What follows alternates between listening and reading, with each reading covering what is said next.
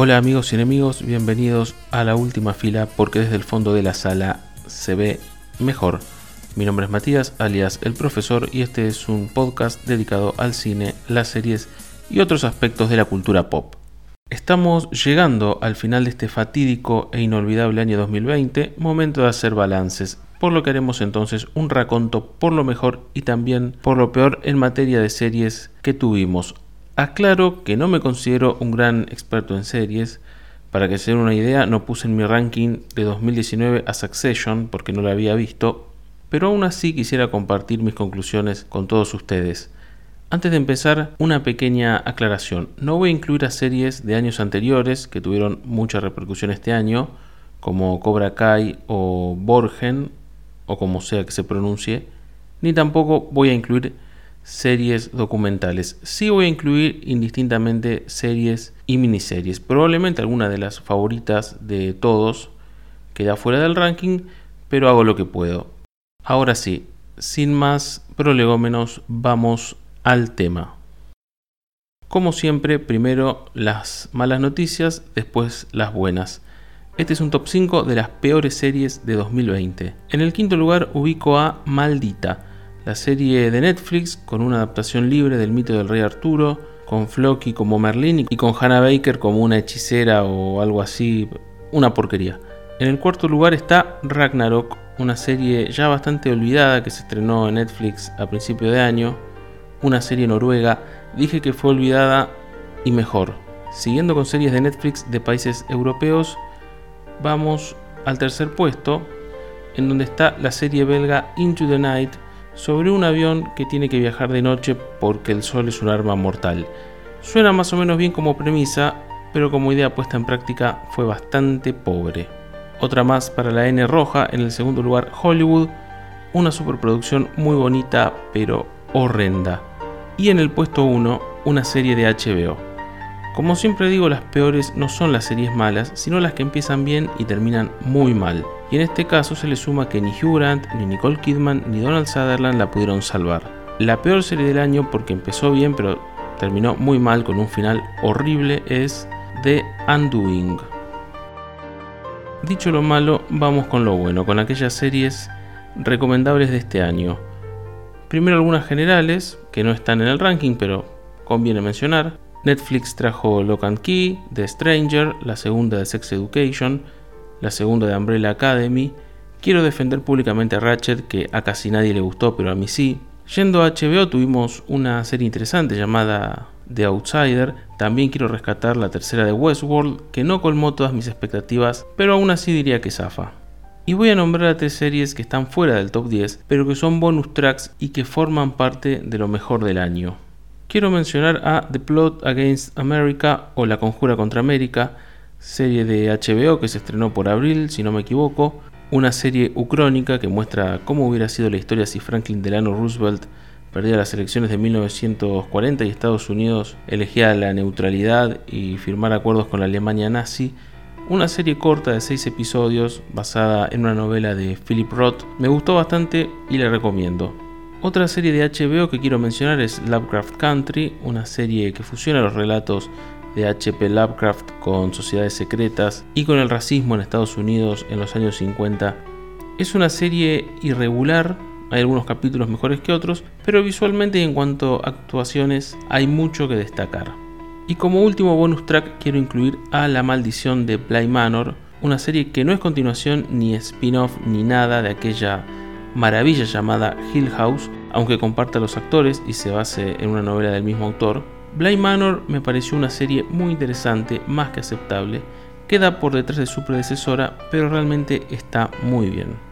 Finalmente, más que como bonus track, quiero mencionar una serie que me encantó de principio a fin, pero si no la pongo en el top 10 es porque encontré otras 10 mejores. Así que como mención especial, como puesto 11 si se quiere, quiero incluir la segunda temporada de The Voice, esa maravilla de Amazon Prime que tuvo una segunda temporada excelente, prácticamente al mismo nivel que la primera y que sigue siendo una serie obligada para todos aquellos que amamos a los superhéroes para poder ver el otro lado. Bueno, basta de dilataciones, basta de menciones, basta de esto, basta del otro. Pasemos ya directamente al top 10 de series de 2020. En el décimo puesto, I Know This Match Is True, o como se la llamó por aquí, La Innegable Verdad. Miniserie de HBO protagonizada por un genial Mark Ruffalo que interpreta a dos hermanos gemelos, uno con una vida muy complicada, el otro con esquizofrenia. Es una historia muy jodida de ver, recomiendo que si alguien no está pasando un buen momento no la vea porque puede ser muy impactante pero más allá de eso, y más allá de que el final mucho no me cerró, es una serie espectacular, llena de sentimientos y muy bien producida.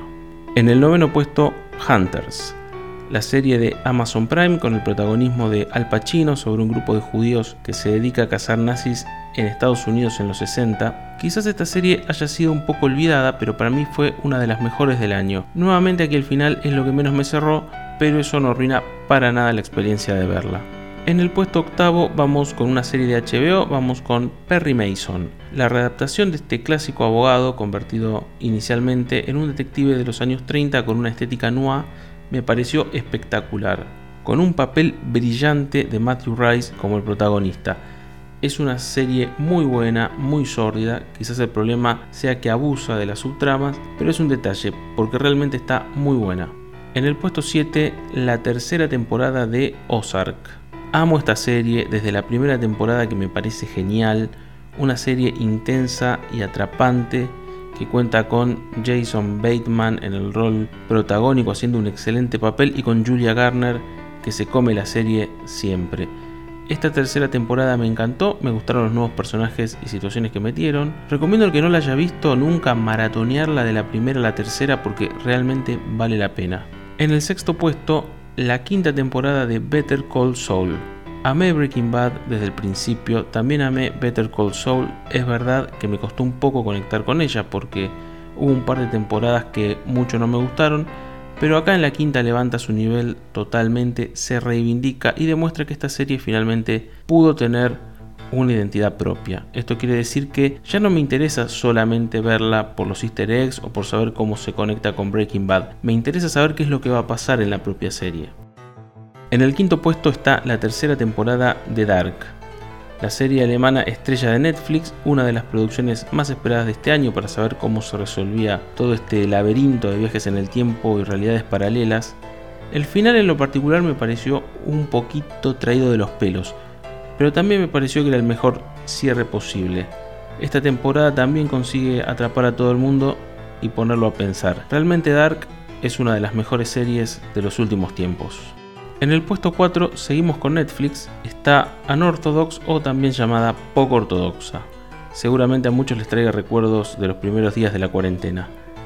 Esta miniserie de Netflix es muy corta, pero no por eso es mala, todo lo contrario. Está muy bien hecha, técnicamente tiene un trabajo impecable, las actuaciones también están muy bien, la trama es simple pero es muy efectiva y su único defecto es que deja ganas de más. Y además de ver una gran producción, uno termina aprendiendo más sobre las costumbres del pueblo judío.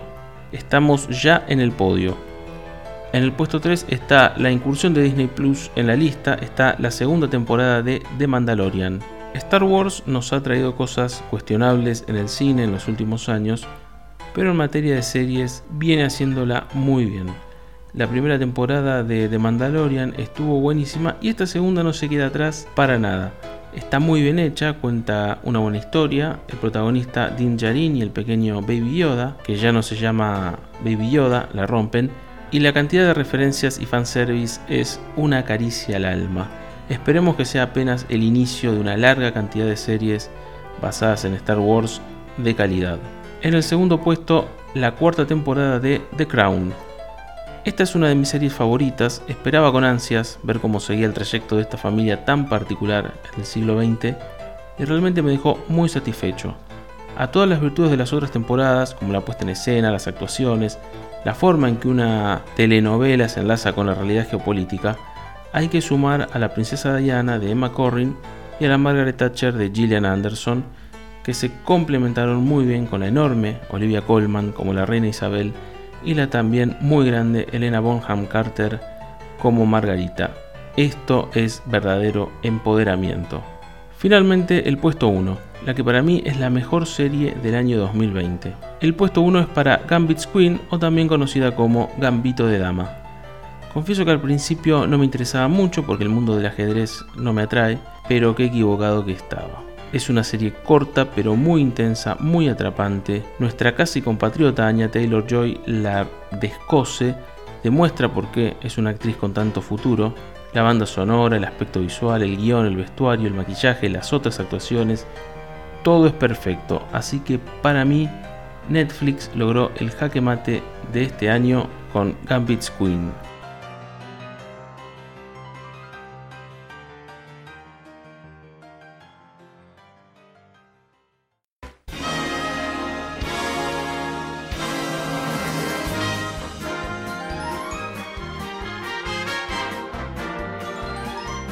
¿Estará bien dicho decir lograr el jaque mate? Como sea. Y bien, amigos y enemigos, esto es todo por hoy. Recuerden visitar el blog Última Fila, la dirección es ultimafilacs.blogspot.com.